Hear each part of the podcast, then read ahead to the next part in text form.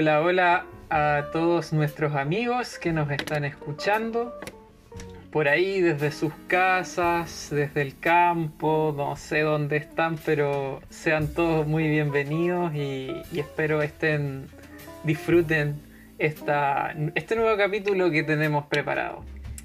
No sé si estará por ahí mi amigo, mi, mi compañero, mi partner de este podcast, don Ernesto Tillerías.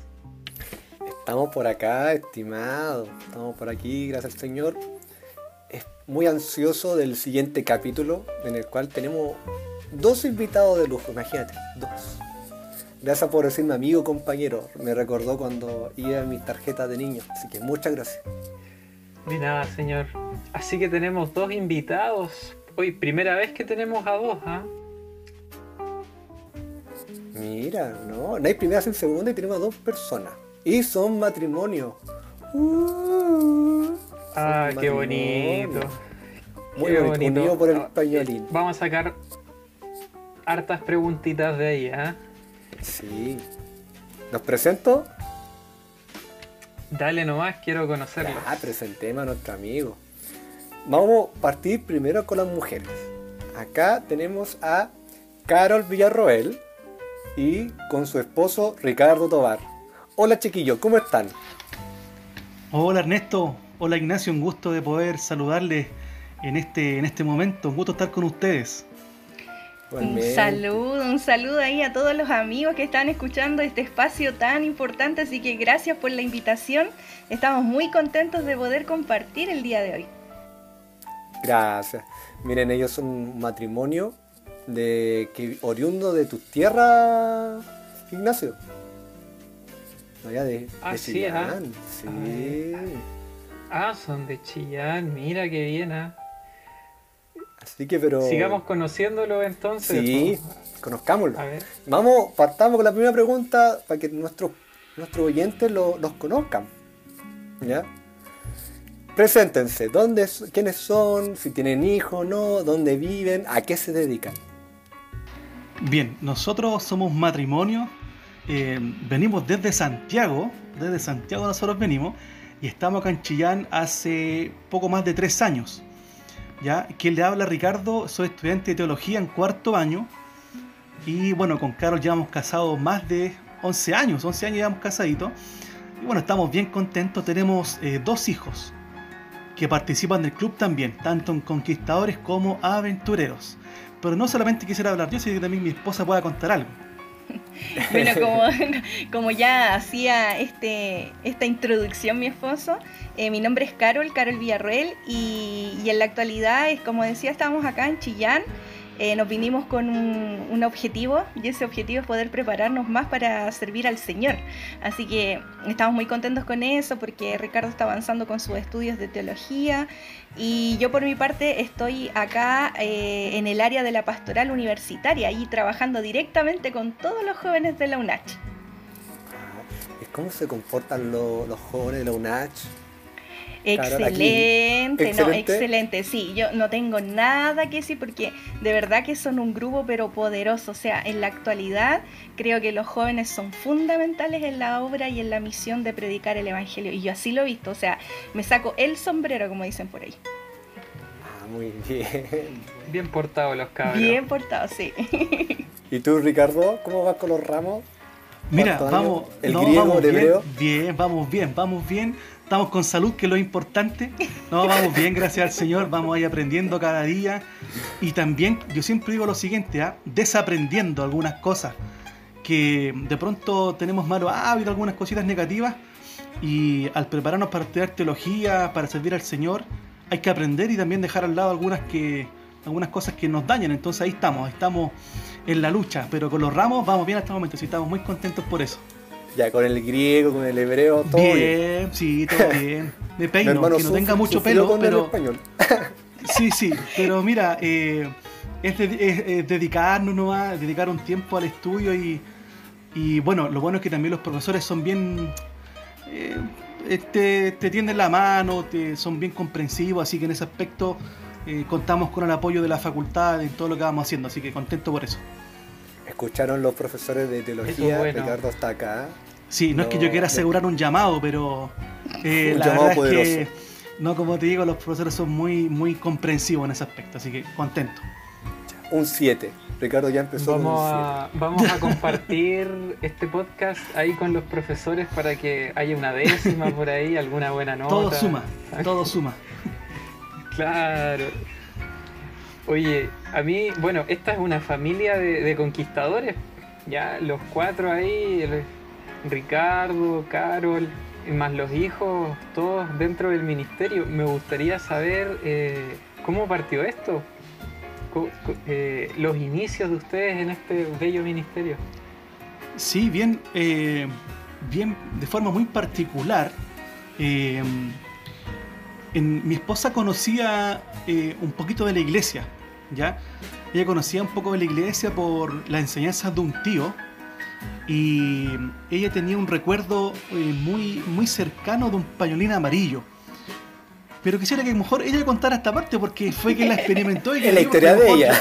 Yo puedo, claro, a lo mejor yo puedo inventar algo, pero ella va a decir la verdad, así que... Es que lo que pasa es que hay que aclarar aquí a nuestros amigos que nosotros nos integramos al Club de Conquistadores ya siendo adultos.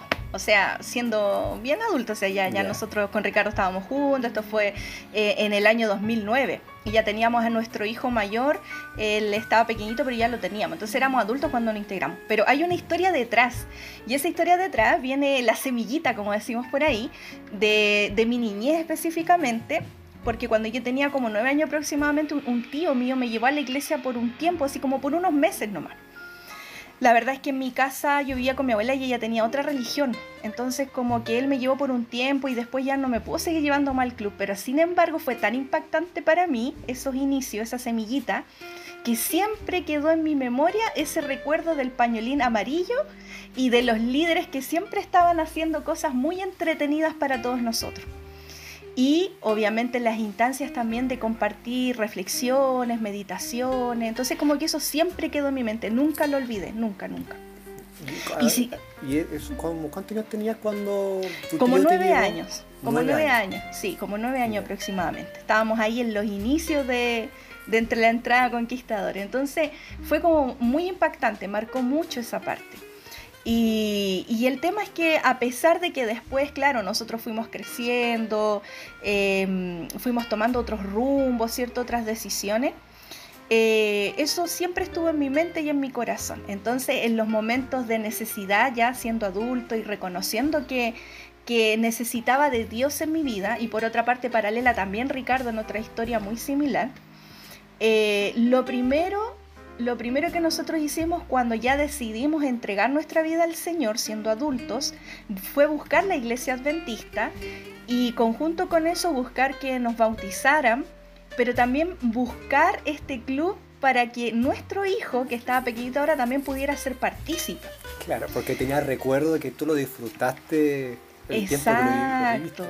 Exacto. Como fue tan bonito, fue tan impactante y nunca se me olvidó, porque imagínate cómo llegó a impactar mi vida, que nunca lo olvidé, a pesar de que tomé otras decisiones, otro camino, pero nunca lo olvidé. Entonces yo quería ahora para mi hijo eso, quería que él experimentara esto. Entonces, gracias a Dios que en esta iglesia, que es la iglesia Buenaventura, donde nosotros partimos, donde pedimos ser bautizados, etcétera, eh, estaba ya conformado un gran club allí, Catarragoso. Entonces este club eh, fue muy importante porque nos abrió inmediatamente las puertas para que nosotros participáramos como apoderados, ¿ya? Y, y- pero, y- pero aquí es donde parte algo muy interesante, porque si bien por mi parte estaban esas ganas, y obviamente Javierito también entusiasmado como un niño, ¿cierto? Querer conocer más, había una parte que no era tan fácil. Javier, Javier, ¿cuántos años tenía en ese tiempo cuando ustedes estaban como entrando a la iglesia y por el 2009? Sí, ahí Javierito tenía como Seis. como seis añitos. Seis años Eh, En realidad él tendría que haber entrado, como se dice, aventurero, una etapa anterior, pero yo no conocía esa etapa. Entonces por eso fui en la búsqueda de conquistadores. Bueno, después empezamos a darnos cuenta que todo esto es bien amplio, que es para todas las edades, que hay Claro. ciertas cosas especiales, etcétera. Sí, que hay una cantidad de cosas que van también en relación a un currículum. Eso es muy interesante. Pero el tema es que buscando este club de conquistadores, ahí en esta iglesia estaba conformado, había buenos, buenos líderes, bueno, hasta el día de hoy, yo sé que todavía continúa, y nos dieron esta linda recepción y esta linda bienvenida y acogida. Pero como les digo, no todo era color de rosa, porque igual estaban las dificultades. Y las dificultades estaban en nosotros mismos, en nuestro, en nuestro mismo hogar estábamos ahí con algunas diferencias. Y aquí es donde le toca a Ricardo partir de esta diferencia, porque él estaba muy convencido. ahora viene el Evangelio según Ricardo, ahora viene la otra versión. No, mira, eh, de, una diferente óptica. Mira, sabes que eh, fue, eh, fue especial porque nosotros veníamos acercándonos a la iglesia y y cuando tú eres adulto hay ciertas desconfianzas, cosas que tú durante tu adolescencia y tu adultez tú no has superado algunas cosas. Entonces yo era muy desconfiado de, dejar a mi hijo en el club, de dejarlo ahí e irme a hacer otras cosas. Entonces eh, me quedaba en el club solamente observando, una mirada crítica ahí a los líderes. Eh, Anotando. Claro, claro. Una libreta. Así, para ver cómo trataban a los niños, alguna cosa extraña. Pero en vez de fijarme en eso, yo me fui dando cuenta de que era todo lo contrario, o sea, los líderes eran pacientes, eh, trataban bien a los niños, les tenían sus materiales, entonces fui dándome cuenta de que mi mirada crítica se transformó en una mirada completamente distinta, porque eh, ese preconcepto que tenía, la verdad que el trabajo de ellos para mí fue, fue maravilloso, entonces de pasar de observar, porque mi esposa igual estaba colaborando, yo me empecé a involucrar también, ¿ya? Empecé a participar allí, eh, los hermanos fueron muy pacientes también conmigo y de a poco nos fueron dando algunas responsabilidades, por ejemplo, formar a los conquistadores porque yo tenía un conocimiento de haber hecho servicio militar. Entonces, algo conocía un poquito de la formación, entonces ahí me fui involucrando de a poquitito y después, eh, no, ya después te dan otra, otra responsabilidad, entonces fue bueno porque los hermanos nos involucraron a nosotros. Si bien éramos nuevos, eh, nos daba la oportunidad para involucrarnos en el club y yo creo que esa fue la clave, porque fue así como nosotros perseveramos en el tiempo a la iglesia, si uno eh, mira hacia atrás, eh, se da cuenta de que el, haber estado en el club es de beneficio para la actualidad porque siempre estuvimos colaborando y participando con la iglesia y eso fue maravilloso. Así como que te contaba, fue bien especial y bueno, fue, fue maravilloso ver cómo nuestro hijo crecía, conocía a otras personas, durante ese tiempo conocimos muy buenos amigos que tenemos hasta, hasta la actualidad, entonces eso fue sin duda el inicio del club algo muy maravilloso para nosotros. Y una consulta, ¿y usted cómo, en qué momento ya de seguir eh, buscando una experiencia como cercana con Jesús, usted ya se bautizaron? ¿Cómo fue, fue eso? Mira, la verdad que fue... ¿Fue independiente o fue como matrimonio que tomó la decisión? Mira, fue bien, bien llamativo porque eh, por una parte, Dios estaba trabajando en, la vida de Carol eh, y también en mi vida, de una forma paralela. Nosotros eh, no conversábamos las cosas espirituales, para nada, o sea, enfocados solamente en lo que es el trabajo, los estudios, la crianza de nuestro hijo, pero en las cosas espirituales no teníamos nosotros un punto de, de encuentro. Entonces fue como el Señor fue trabajando en mi esposa de una forma muy particular y también en mi vida. Entonces, llega un momento en que en ambos eh, los medios de comunicación jugaron un rol muy importante, tanto el material de un DVD del gran conflicto del pastor Luis González eh, llega a las manos de mi esposa, ella lo comienza a estudiar, comienza a tomar decisiones para salvación y por otra parte yo eh, veía un programa de televisión que se llamaba Eventos Finales con el pastor Doc Bachelor que lo daban en la ah, madrugada en el canal Nuevo Tiempo. Entonces, Qué buen programa. exacto, entonces yo veía ahí el programa, algunos eventos que sucedían, llamativos para mí porque yo comprendía la Biblia de otra mirada, y eso fue como de pronto llegamos a un punto de encuentro que fue maravilloso. Que dijimos, necesitamos a Cristo, queremos entregar nuestra vida a Cristo, entonces como que queremos entregar nuestra vida a Cristo hay que bautizarse y vamos a buscar ahí el lugar donde bautizarnos. Fue como eso, pero antes nunca habíamos conversado. De hecho yo en lo personal creía que Ricardo estaba muy alejado de eso porque él igual tuvo un estilo de vida, de crianza muy, muy compleja y yo por otra parte también. Entonces como que nunca el aspecto espiritual fue algo que estaba en nuestra cuna, a no ser nomás por esa experiencia que yo tuve cuando chica, por un tío, pero, pero no estuvo en nuestra crianza en sí. Entonces y yo sé que tal vez para nuestros amigos, a lo mejor que son de la iglesia y que nos escuchan, es un poquito difícil imaginar esto, pero tal vez hay amigos que están en, en esta situación, que no han tenido esta, esta crianza desde pequeños ¿cierto? Y que después se encuentran con un mensaje poderoso y cuando tú te encuentras con ese mensaje es como una responsabilidad bien grande. ¿Qué es lo que haces con ese mensaje? Claro, porque si llega a un punto de decisión es como, ¿qué hago ahora? Sí, ¿qué hago ahora? Porque yo esto jamás lo había vivido, o sea, no tenía idea que existía, pero sin embargo siento que en mi vida falta algo. Entonces ahí es donde, claro, uno va como... Sí, y sabes que fue lindo porque yo nunca me voy a olvidar de nuestro bautismo en, el, en verano, el 2009 Saliendo nosotros del bautisterio en la iglesia, eh, un hermano nos invita a trabajar al club. Yo sin saber el nombre de conquistadores. Yo fui scout cuando pequeño, participé en hartos campamentos. Y me dice, hermano, lo invito a los conquistadores. Y yo me sorprendí sin saber lo que era conquistadores. Mi esposa algo conocía, pero muy vagamente desde su niñez. Y fue clave, fue clave esa, esa invitación, porque fue justo en ese año de nuestro bautismo, en donde como nosotros conocemos estamos con el primer amor, quien involucramos en el Club de Conquistadores fue para nosotros una bendición muy muy grande. Y sabe que esa, esa visión, en este caso de los líderes, de integrar eh, a las personas que van recién llegando es muy importante porque si bien nosotros ya habíamos tomado una decisión de entregar nuestra vida al Señor, y obviamente el Espíritu Santo iba trabajando en tu vida, eh, nosotros creemos que esta parte del Club de Conquistadores viene a consolidar y a disipular nuestras vidas.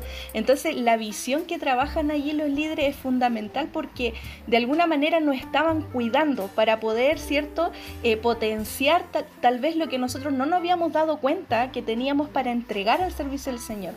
Y sabes que una de esas cosas cuando Ricardo pasó a ser del apoderado crítico, observador desconfiado. Yo creo que hay algo que, claro, tocó su corazón y que también tocó mi corazón, y que fue finalmente el ver a los líderes con una entrega total, dispuestos a dar algo tal vez sin recibir nada a cambio. Entonces ahí, bajo ese, esa perspectiva, esa sinceridad, esa entrega, nosotros dijimos, esto es algo maravilloso y algo en lo cual también nosotros podemos ser parte y queremos ser parte. Y es lo que tengo que estar muy bien. Yo recordaba con sus palabras, eh, un capítulo anterior, Marta Vázquez, lo más probable que Ricardo conozca. Sí, sí, sí, escuché el capítulo de ella, sí, bueno, buenísimo. Martita en el capítulo comentaba que ella también llegó como apoderada al Club de Conquistadores primero, como la tía de la cocina. Y la fueron mm. invitando, se fue quedando, hasta hoy en día Marta es mayor máster avanzado y lleva a su hija a la iglesia. Entonces, ¿cómo se mezcla? Sepu. Eh, es bonito ver cómo se repite el mismo patrón en varias personas de las que hemos entrevistado y otras personas que nosotros conocemos en nuestra vida personal. Eh, el ver cómo el, querer que nuestros hijos, bueno, los que tienen hijos en realidad, eh, tengan una buena vida, darles lo mejor. y cómo los padres se van involucrando en la vida de ellos. Eh, lo otro que yo veía, eh, los caminos raros del Señor. Cómo eh, se fueron preparando en, su juventud de diferentes formas. No sé, ahí Ricardo fue scout, hizo el servicio militar. Carol también tuvo ahí una noción de los conquistadores cuando pequeña. Y cómo años después se juntan y entran en este, en este momento de, los conquistadores a, mí bonito. me sorprendió también que un disco, llegó un disco a la casa, alguien le pasó un video también de Doc Bachelor a Ricardo y, la semilla fue lanzada. La semilla fue lanzada y el evangelio ahí fue como hasta un punto que ustedes tuvieron que tomar la decisión y decir algo tenemos que hacer con esto. Claro, claro, mira, sabes que fue, fue maravilloso y yo siempre destaco el medio de comunicación de la iglesia porque de pronto nosotros vemos Nuevo Tiempo a lo mejor como algo que está para que lo veamos los adventistas solamente, pero no es así. El sábado. Yo lo, claro, yo lo veía exactamente. Yo veía el Nuevo Tiempo no siendo adventista y lo veía de madrugada, imagínate. En esos momentos de insomnio. Claro, cuando no había nada. Entonces ahí estaba Nuevo Tiempo y la verdad que para nosotros fue no muy, muy lindo llegar a un punto en buscar a Cristo, en encontrar a Cristo y después servir a Cristo por medio del club. Así que no, ha sido muy maravilloso. Y aquí uno ve la mano del Señor de manera también integradora, cómo va utilizando cada cosa, cada circunstancia en nuestras vidas para poder llegar a nosotros. O sea, finalmente eso es maravilloso porque de alguna otra manera, o sea, si yo pienso, el Señor siempre nos llama desde que nosotros estamos aquí en este mundo, va trabajando en nuestra vida. Entonces yo me di cuenta de eso también, que Él nunca nos dejó. De alguna otra manera siempre estaba allí, siempre estaba allí. Sí, siempre. Eso es bueno. Oigan, y, y ya dentro del Club de Conquistadores, ¿Qué experiencias bonitas en el club tienen como para hay muchas, yo creo que este como... no alcanzaría, pero hay muchas. Parte 1 y ah, parte 2.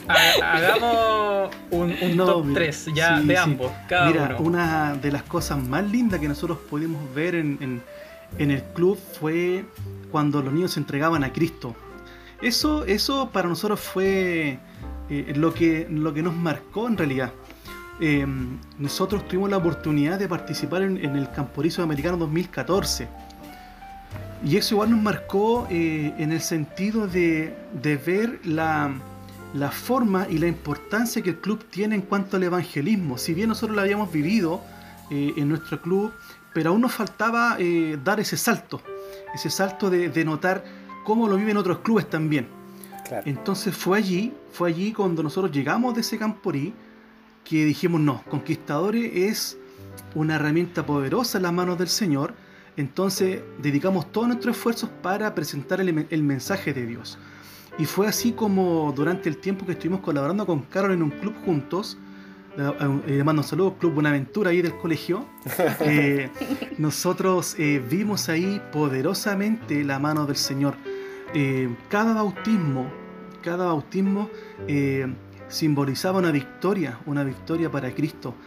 Y nosotros tenemos el caso de unos amigos que, que podemos ver reflejado en ellos eh, esta restauración que Cristo ofrece y que por medio del Club de Conquistadores eh, nosotros vemos su hogar ahora un, hogar que, que se destaca, un hogar que predica el Evangelio y un hogar que fue transformado por el impacto que tuvo el Club de Conquistadores en su hogar. Sí, yo quiero resaltar eso, eh, muchachos, porque saben que a veces se puede mirar desde afuera de que el club tal vez es un lugar donde los niños van a jugar, ya, van a jugar, van a compartir. Y que claro, hay líderes amables, líderes dispuestos. Pero cuando uno está dentro, cuando uno se involucra, cuando uno ve todo el que hacer, toda la planificación que hay, toda la estructura, uno se va dando cuenta que realmente es un proceso de educación integradora porque en los muchachos, ¿cierto? En los, niños, en estos casos los conquistadores y también los líderes, porque los líderes se preparan mucho, se capacitan, eh, hay un trabajo en todos los aspectos de nuestra vida, desde lo emocional, lo físico, lo espiritual. Pero esta parte espiritual es muy potente porque finalmente conlleva a darle este conocimiento maravilloso a cada conquistador, que él conozca, que él vea, ¿cierto?, desde el fundamento bíblico, quién es Cristo, quién es Jesús. Entonces, al conocer a Jesús, puede conocer esta importancia de que Jesús finalmente quiere restaurar nuestras vidas, entendiendo cierto que nosotros estamos inmersos en un gran conflicto, que a causa del pecado hay sufrimiento, hay dolores y tristezas y todo lo que nosotros vemos en la actualidad, pero que sin embargo hay una oportunidad en Jesús porque Él está dispuesto a transformar nuestras vidas. Entonces cuando nosotros estuvimos allí, también en este club que se abrió en un colegio, imagínense, o sea, ya pasar a ser de un tema eclesiástico, ahora pasar a ser, a ser parte de la educación integradora, nos damos cuenta que en el colegio había muchas familias que necesitaban este otro apoyo. Además de la formación que entrega el colegio, este súper apoyo que también entrega el Club de Conquistadores en todas las áreas de la vida del niño. Y ahí nos dimos cuenta que había muchas familias que no lo estaban pasando bien, que tenían muchos problemas, familias que estaban a punto de ser desintegradas lamentablemente, pero que cuando se acercaban al club conocían esta educación redentora y de esa manera a través del trabajo que se hacía con los hijos, los papás se involucraban y conocían que había un propósito mayor, un, propósito sublime. Y fue así como nosotros conocimos de cerca la experiencia de una familia que luchó, luchó, eh, y yo les digo, había luchas de vicios, luchas de violencia, muchas cosas terribles, pero que finalmente cuando se acercan al club y viven la experiencia del Club de Conquistadores, los, los, cuatro, porque era un matrimonio más sus dos hijos, los cuatro son restaurados, conocen ellos, ¿cierto?, a Jesús y entregan su vida al Señor y ahora ellos pasan también a ser líderes del club y a trabajar fuertemente en el club. Amén.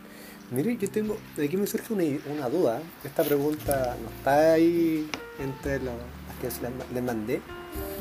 Usted vi que eh, Ricardo conoció, usted, bueno, ustedes dos conocieron el Evangelio grande ya, adultos.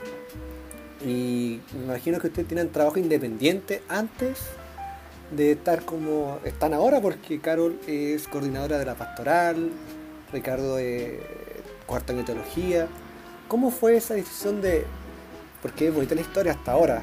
Conocieron a Cristo, necesitaron, porque surgió la necesidad de estar con Cristo, de trabajar para Cristo. una cosa también es que sea los fines de semana y ahora que tu vida sea un ministerio. ¿Cómo fue esa, mm. esa decisión? O sea, que no fue fácil. No, mira, la verdad que antes de, conocer al Señor, eh, teníamos trabajos eh, como todos los demás, ¿cierto? Yo trabajaba en una empresa, una empresa que se dedicaba al rubro de, de la repostería, de los productos para la casa, para el hogar. Y ahí estuve trabajando cerca de 11 años. Hasta que cuando, antes de eso yo ya había conocido el Evangelio, y me llegó una oportunidad de trabajo en un colegio adventista. Lo cual yo no dudé, no dudé. Si bien era menos plata, pero yo dije, bueno, aquí nosotros podemos estar más cerca del Señor y que eso finalmente es mucho más importante. Entonces cuando empezamos a trabajar allí por mi parte, bueno, mi esposa ya trabajaba en la obra, eh, fuimos dándonos cuenta que de pronto nos faltaban horas del día para poder servir al Señor.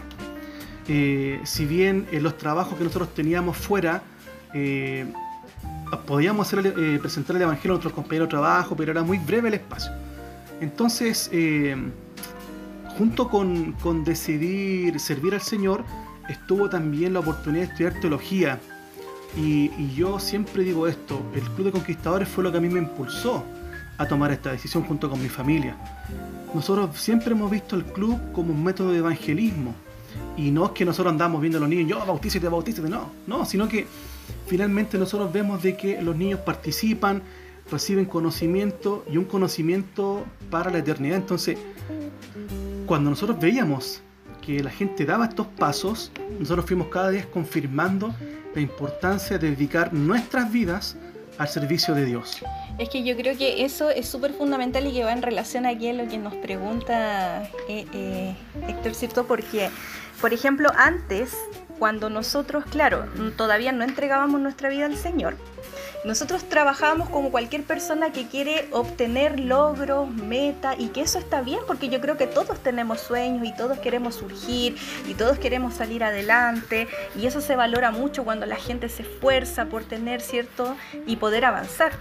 Eh, pero después nos dimos cuenta que todo no quedaba allí. Porque si nosotros nos limitábamos a eso, solamente estábamos mirando de manera terrenal, pero ¿qué pasaba después de este mundo? Entonces ahí fue cuando conocimos nosotros eh, a Jesús, la Biblia, nos damos cuenta de que no todo termina aquí. O sea que hay algo mucho más allá maravilloso que nos espera.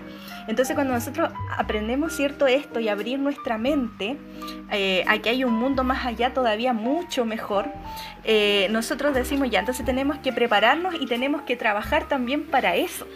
Entonces ya el trabajar solamente por las cosas terrenales ya no era suficiente, ya no era lo que a nosotros nos llenaba, sino que nosotros queríamos más porque sabemos que había una trascendencia. Y en esa trascendencia también nos sentimos responsables de compartir lo que nosotros estábamos viviendo con otras personas.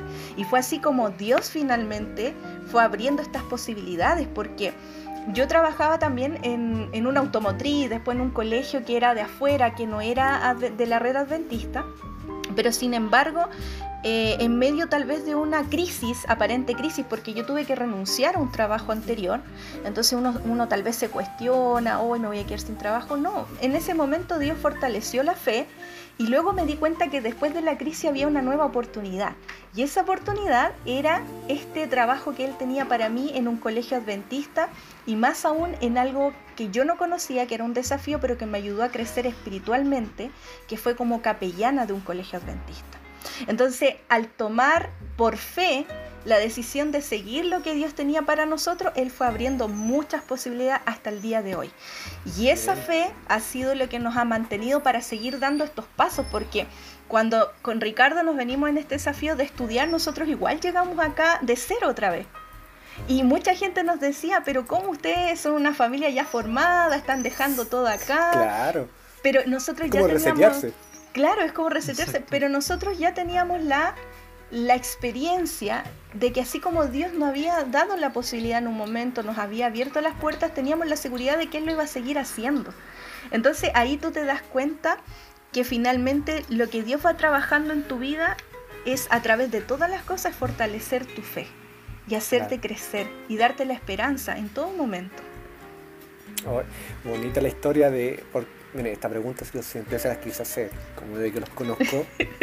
y dice, ¿cómo? Eh, eh, yo decía, los chiquillos toman esa decisión tan fuerte de, dejar todo porque ellos eran de Santiago, ustedes eran de, acá de. Sí, nacido y criado. nacido y criado de, acá de Santiago City. Literalmente un salto de fe. Sí. sí. Literal. Muy bonito. Sepu, como para otra pregunta, el capítulo se nos está acabando y ya llevamos como 30 minutos. Pasa rápido el tiempo.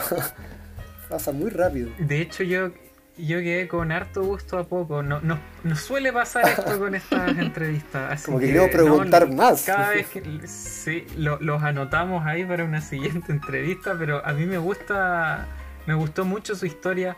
Eh, como comentábamos, literalmente un salto de fe es algo difícil, no, no lo hace tristemente el, común de los cristianos. Muchos nos cuestionamos el salir de una zona de confort, pero aquí vemos con su experiencia lo feliz que los hace el, haber salido de ahí, el haber salido de, la comodidad y, el buscar cada vez más a Dios frente a, a todo. Así. Entonces, no, espectacular. Eh, no sé si les gustaría, bueno, yo creo que lo tienen por ahí, alguna... algo que decirle algún conquistador joven universitario, porque ustedes también se mueven en el mundo de los universitarios, eh, decirle algún consejo. Sí, bueno, yo creo que hay muchas cosas que nosotros podríamos eh, aconsejar a nuestros jóvenes, a nuestros líderes del club, pero lo que más nosotros podríamos dejar es que ellos vivan una vida cercana a Cristo. Una vida cercana a Cristo nos va a permitir a nosotros poder experimentar el gozo de estar junto al Maestro.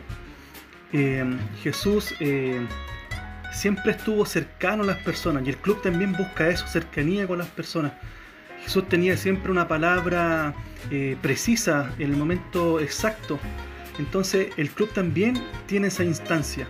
Jesús perseveró, perseveró y el club también anima a perseverar a nuestros líderes. Eh, yo animo a los jóvenes a que vivan junto a nuestro Maestro, junto a Jesús, que van a experimentar el gozo de, de estar de su lado y que y que sigan avanzando, que sigan perseverando en este camino tan maravilloso del Club de Conquistadores. Así es. Eh, yo creo que yo también quiero resaltar la perseverancia porque yo sé que los jóvenes de hoy también están con muchas cargas, muchas dificultades. A veces tal vez hay jóvenes o ahora mismo que están dudando de si seguir o no seguir en el liderazgo porque me veo enfrentado a una agenda copada, no, no doy abasto. Eh, tal vez hay algunos que a lo mejor en su diario vivir han tenido eh, luchas, no han tenido tal vez buenas experiencias, porque nosotros debemos entender que si bien en el club se viven maravillosas experiencias, muy lindas que quedan en la memoria, también hay un trabajo duro porque recuerden que Dios quiere transformar nuestro carácter. Entonces, en, en esa lucha, efectivamente, eh, a veces nos sentimos desanimados. Entonces, como decía Ricardo aquí, la clave es perseverar y permanecer en Cristo. Porque ¿dónde podemos encontrar las fuerzas que muchas veces no tenemos? En Cristo. ¿Dónde podemos encontrar la sabiduría para enfrentar las dificultades o los temores que nos amenazan? En Cristo. O sea, finalmente todo lo que nosotros necesitamos y que vamos viendo que en este caminar es complejo, lo podemos encontrar en Cristo. Él es el único que lo puede otorgar. Entonces, la clave es perseverar y permanecer en Él, siempre con Él. ¿Y ustedes trabajan, trabajan como para asegurar, perdón, para apresurar la segunda venida de Cristo? ¿Cómo se imaginan el cielo? Yo me imagino el cielo lleno de conquistadores, lleno de, líderes. Me imagino eh, eh, personas las cuales van a estar felices por siempre. Eh, y más que imaginar lo que aparece en la palabra del Señor, eh, el estar viviendo siempre en su presencia va a ser algo muy maravilloso. Eh, si bien uno cuando va a un camporí, yo creo que disfruta una parte muy pequeñita del cielo. Un pedacito del cielo, sí. Sí, eh, es, muy bonito ver esos encuentros, esas inauguraciones, los bautismos, y, uno logra ver que eso es algo muy pequeñito, pero imagina vivir eso siempre. Y yo creo que eso es lo que también a nosotros nos anima a poder llegar a ese lugar, a ese camporí eterno, en donde va a estar nuestro Señor, vamos a poder eh, conocerle, consultarle, aprender muchas cosas de Él. Entonces, para mí el cielo eh, está muy pronto a ser una realidad para nosotros, así que eh, a seguir trabajando por eso. Y los que hemos vivido esta instancia Camporí, sabemos que hay un trabajo arduo detrás entonces cuando, cuando uno llega al Camporí, ¿qué pasa? Que la sensación es tan maravillosa porque tú te diste cuenta que tuviste que recorrer un montón de cosas, experimentar un montón de cosas para poder conseguir y llegar a ese momento, a ese encuentro tan maravilloso.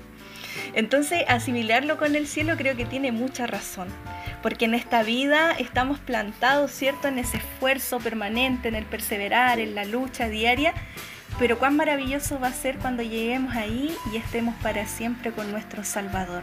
Que todo valió la pena. Y que todo valió la pena y que tal vez lo que nosotros sufrimos aquí, como dice el apóstol Pablo, no se compara a la gloria venidera. Sepu, yo me voy eh, muy alegre y me gustó esta reflexión final que tuvimos. No, nunca pensé que era vida el cristiano puede ser muy parecido al camino previo a un campo, donde trabaja harto, muy, a veces se llora, también uno se alegra, pero cuando llegamos al campo estamos muy felices. Y lo mismo ser cuando Cristo venga. Ahora sufrimos, estamos tristes porque estamos encerrados, hemos probado una enfermedad.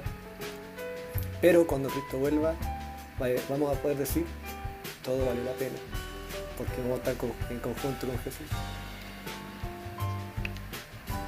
Exactamente, no, yo también me voy súper contento, animado. A veces uno flaquea en las responsabilidades que tiene, pero cuando uno escucha un testimonio eh, de una relación estrecha con Dios, el, estar buscándolo constantemente, a uno también lo renueva de, de fuerzas para poder continuar adelante.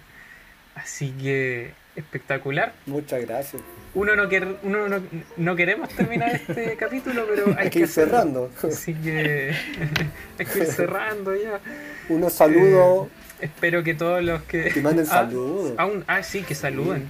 Sí, sí, pero quiero mandar un saludo, bueno, a todos quienes conocemos, especialmente en Santiago, ahí conocemos a harta gente del Club de Conquistadores, amigos que tenemos, amigos que son de esos, de esos de pañuelismo, amigos, amigos de verdad. Eh, quiero mandar un saludo muy especial a Pablo Saavedra, un amigo entrañable. Se casó hace poquito, no pude ir, estábamos en cuarentena acá en Chillán. Le mando un saludo a su esposa Angélica, una libre en potencia. También, eh, bueno, saludo a Jaime, a todos quienes colaboramos en la, zona 3 allí. Tuve la oportunidad de ser eh, distrital, perdón, distrital, la que, la que, sí, distrital, sí, sí, sí. Fui un tiempo zonal también de la zona 3, entonces no, conocí mucha gente bonita, muchos clubes muy bonitos. Y tengo dos clubes en mi corazón, no lo puedo dejar de nombrar. dígalo tengo nomás, dígalo. Un saludo al Club Catarragoso, un club también muy importante en nuestra formación. Y el Club CAP del Colegio Buenaventura. Un saludo especialmente para ellos y a todos quienes conocemos. Muchos. Carol, un saludo a usted. No, y los mismos, los mismos. Es que tenemos el mismo recorrido ahí. Entonces sí, ahí, ahí es donde nuestro liderazgo también se fue formando, así que conocemos mucha gente, hartos cariños ahí al Club de Buenaventura también de, muy, de manera muy especial. Le damos muchas gracias, chiquillos, por estar con nosotros esta tarde, para, poder participar en este podcast. Y yo creo que va a haber una segunda temporada, siempre le decimos esto a los invitados, no de, de cortesía barata, sino de real. Porque lo más probable es que se nos quedaron varias preguntas entre medio, varias historias pero por cosa del tiempo tenemos que ir cerrando. La gente se queda dormida escuchando el podcast y la idea es que no pase eso. Entonces le damos muchas gracias, que el Señor bendiga grandemente y son una muestra de, caminar por fe. Que el Señor bendiga en su ministerio y en su vida y que la segunda venida de Cristo sea pronto y para poder vivir ese campo. Ignacio, ¿te gustó el capítulo? Cerremos entonces. Vámonos para la casa y... Cerremos. sí, no, tenemos que cerrar.